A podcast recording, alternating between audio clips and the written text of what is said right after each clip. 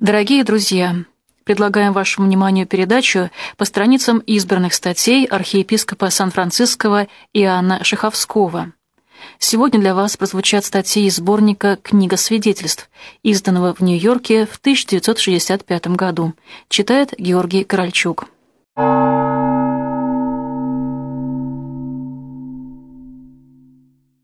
Архиепископ Сан-Франциский Иоанн Шаховской О евангельских и неевангельских грешниках Когда смотришь на евангельских грешников, слушаешь их слова и видишь их поступки, невольно думаешь, какие эти грешники в сущности хорошие люди по сравнению с нами, с людьми нашей эпохи. Вот разъяренная нарушением заповеди Божией толпа подходит к Спасителю.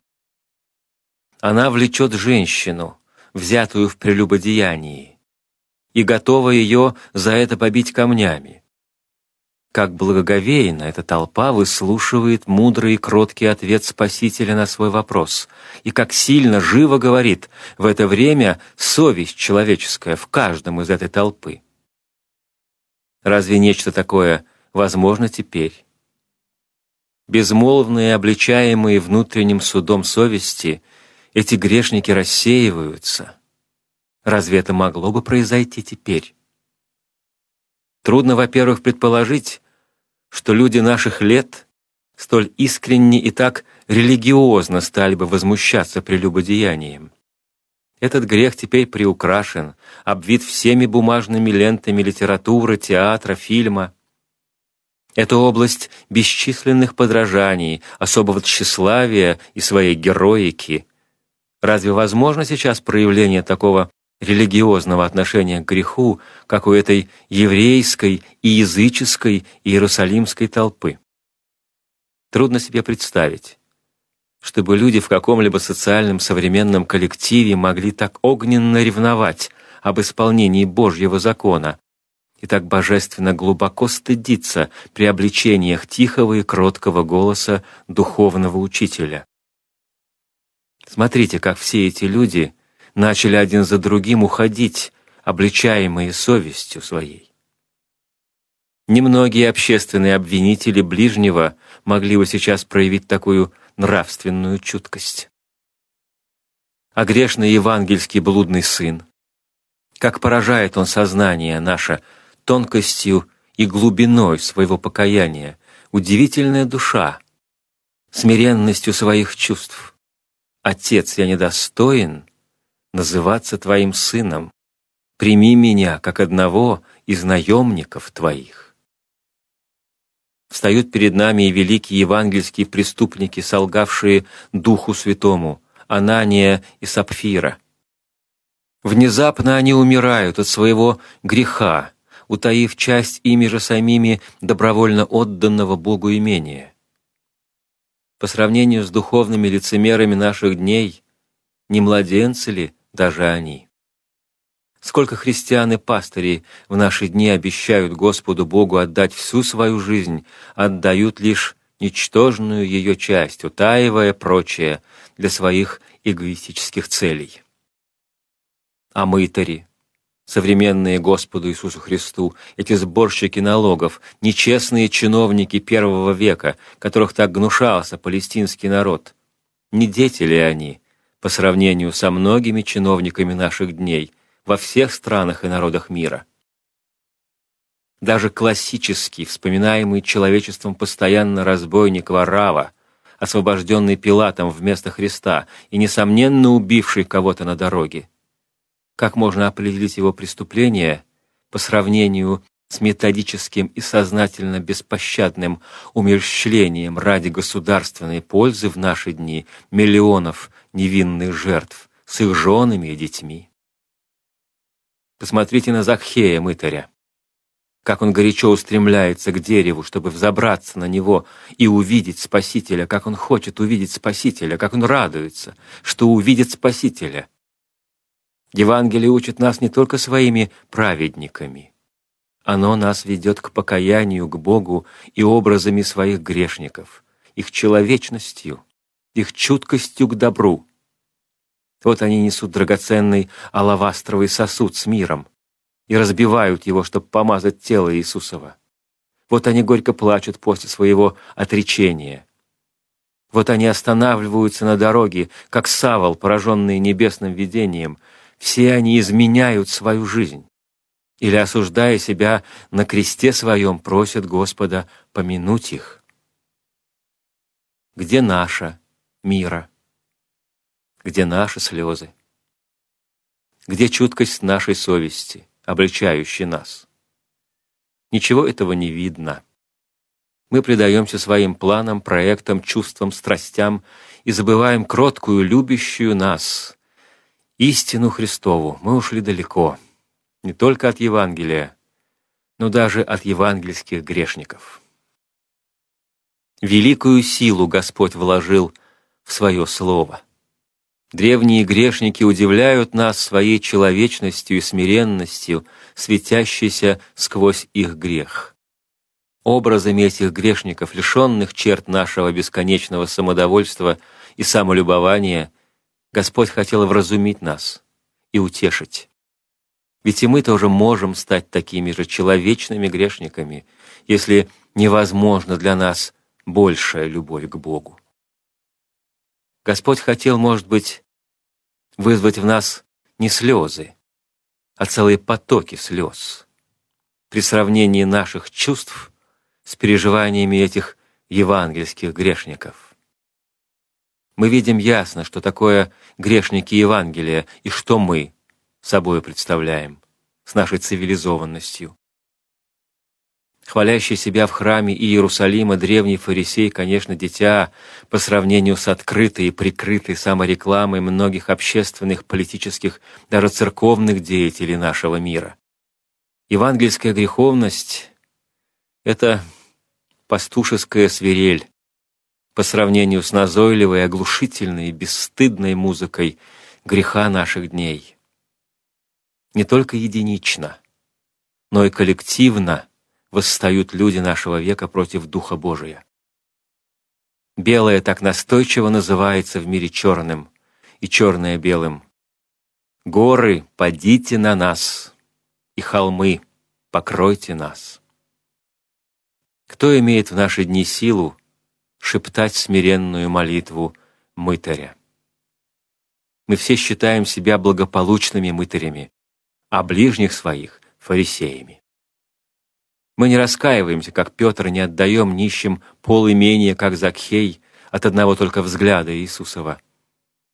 Если бы мы могли только забыть елей, как неразумные евангельские девы, или только закопать талант в печальную землю, ничего греховного не приобретая за него. Если бы, отвращая взор от самой истины, мы могли бы заниматься только своими семейными делами или благодушно испытывать своих валов, но мы участвуем в преступлениях, входящих в мир, под видом особой заботы о людях и народах. Даже самый великий грешник Евангелия, Иуда, среди отчаяния своего, осознал свой грех.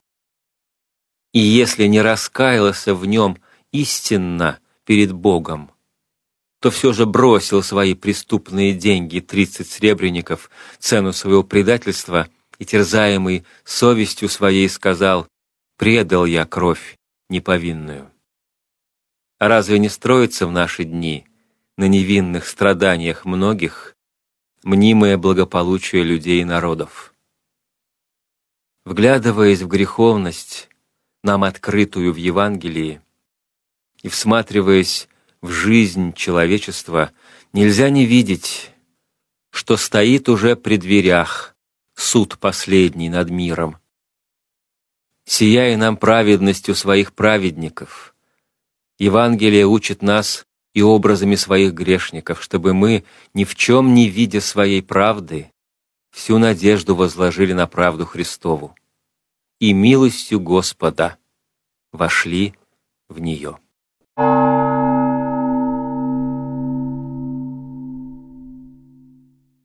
Русская совесть православным христианам, всякого звания людям, которые еще души свои от Бога не отвратили и ложную верою не прельстились, держатся благочестия, не примкнули к противникам своим, еще хотят за православную веру стоять, не щадя крови. Так обращается к русским людям изданная государственным издательством художественная литература книга «Русская повесть XVII века». Уже с первых страниц открывает она всю ширь нравственного горизонта русских людей. И видно, откуда в истории идет народная сила духа, каков смысл самой истории, где корни русской культуры. Доброе, достойное в жизни идет от Бога, а злое — от людей, и через людей, извращающих о себе и о мире волю Божию.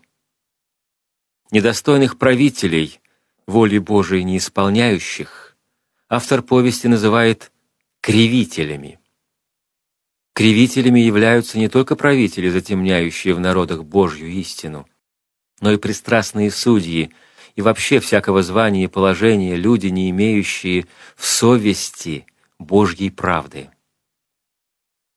Новая повесть о преславном российском царстве говорит об исповеднике веры в смутное время патриархе Гермогении. «Подивимся на пастыря нашего и учителя» великого святителя и отцов духовных отца, имя которого ведомо всем, что стоит непоколебимо, как столб посреди нашей великой земли, посреди нашего великого государства. Он православную веру защищает, и всех тех волков, явившихся на пагубу душ наших, увещевает, и стоит один против всех, Вместо оружия только Словом Божьим всем нашим соперникам заграждает уста и посрамляет их, отсылая от себя ни с чем. И нас всех укрепляет Он, и учит страха и угроз не бояться. От Бога душами своими не отступаться, а стоять крепко и единодушно за данную нам от Христа веру и за свои души. Ясно и просто выражено здесь то, что надо народу и каждому человеку, особенно в периоды исторических трудностей, искушений, зовов к неверию. Древний русский автор, как пророк, взывает к своему народу. Он призывает русских людей глубоко сознать нравственные корни жизни. Конце этой повести, повести прокламации, есть такое увещание. Кто же письмо это возьмет и прочтет, пусть его не таит, а передаст нечитавшим братьям своим, православным христианам. Пусть не будет скрыто оно от тех, кто за православную веру умереть хочет.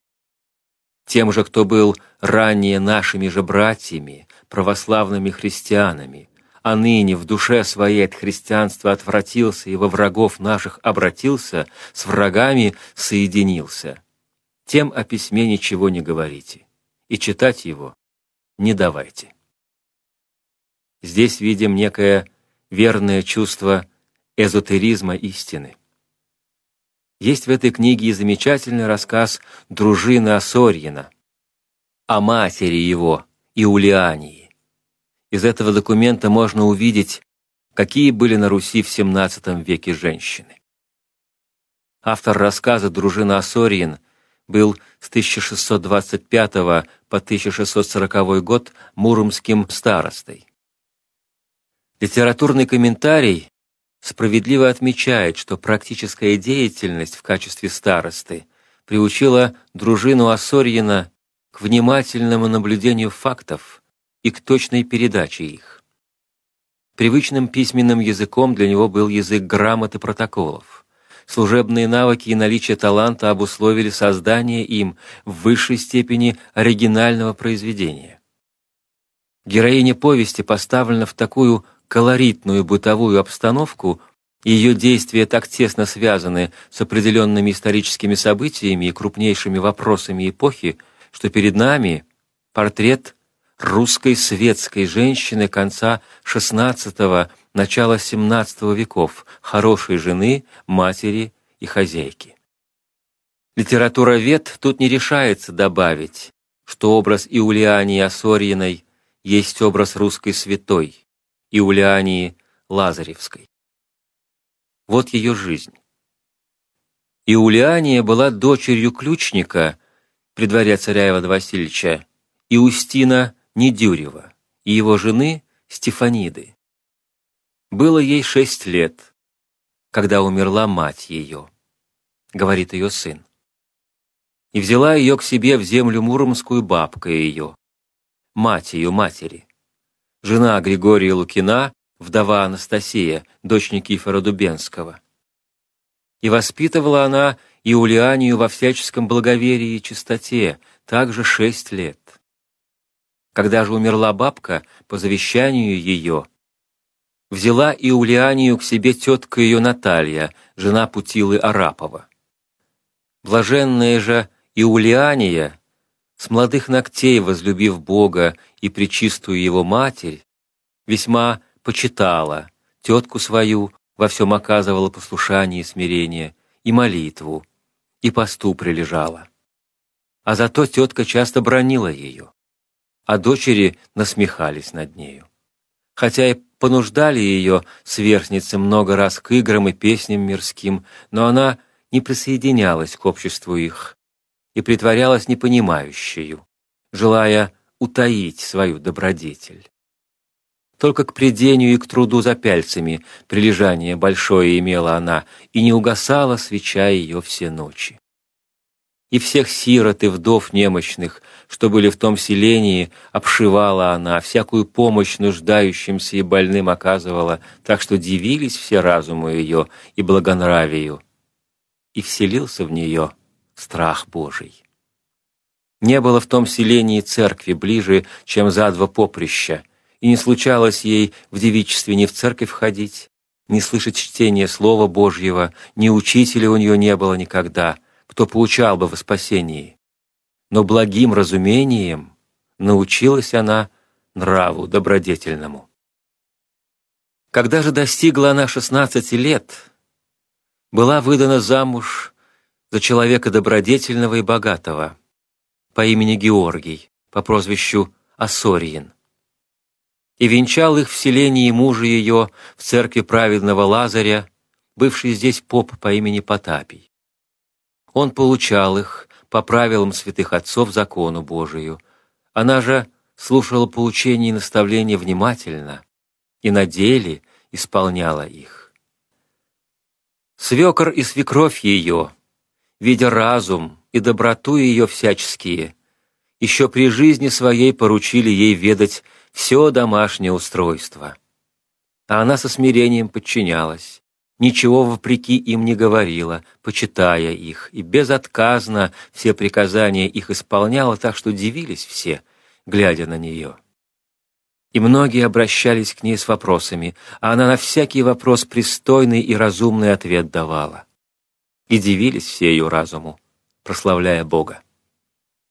По вечерам же она много молилась Богу, отдавая поклонов и более, а вставая утром, совершала тоже вместе с мужем своим. Продавая свое рукоделие, отдавала вырученное нищим и на церковное строение. И подавала многую милостыню она тайно от свекра и свекрови в ночи, днем же домашним хозяйством управлялась. О вдовах и сиротах заботилась она, словно мать их собственная, своими руками и умывала их, и кормила, поила.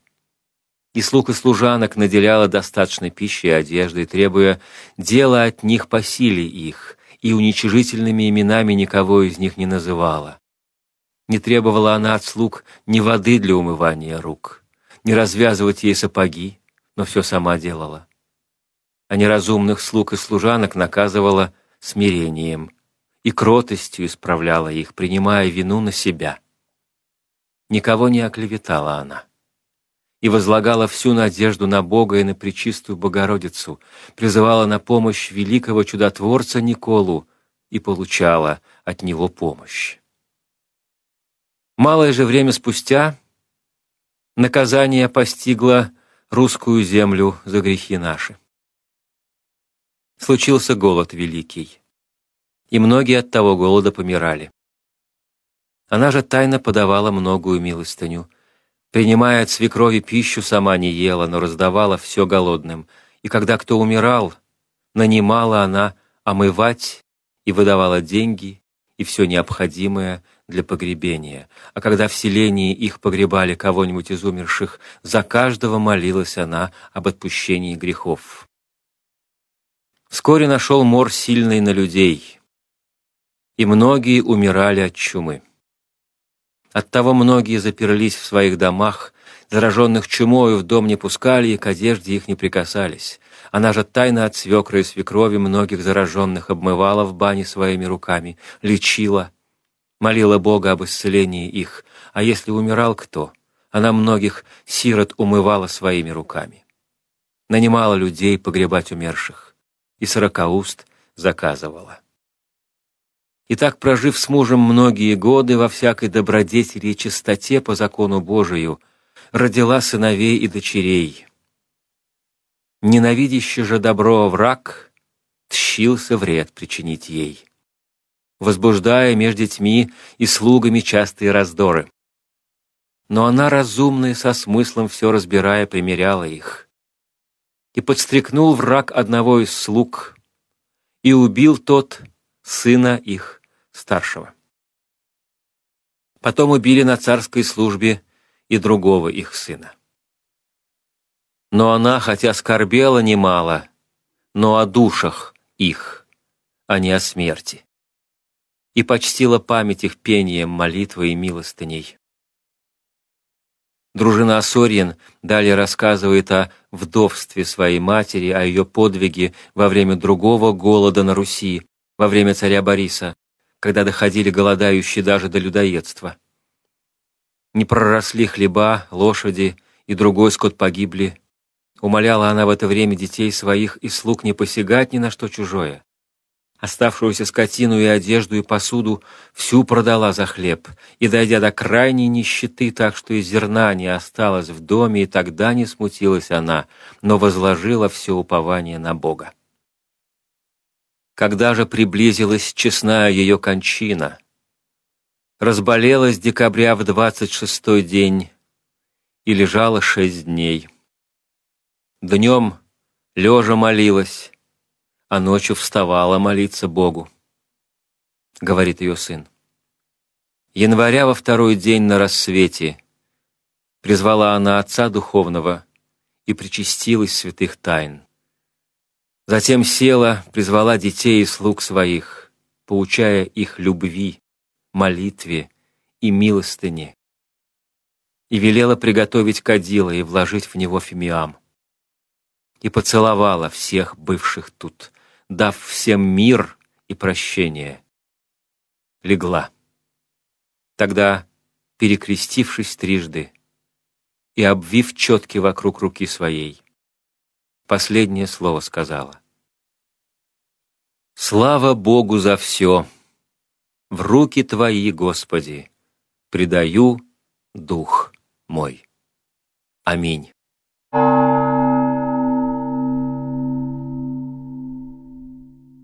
Дорогие друзья, для вас прозвучала передача по страницам избранных статей архиепископа Сан-Франциского Иоанна Шиховского. Читал Георгий Корольчук.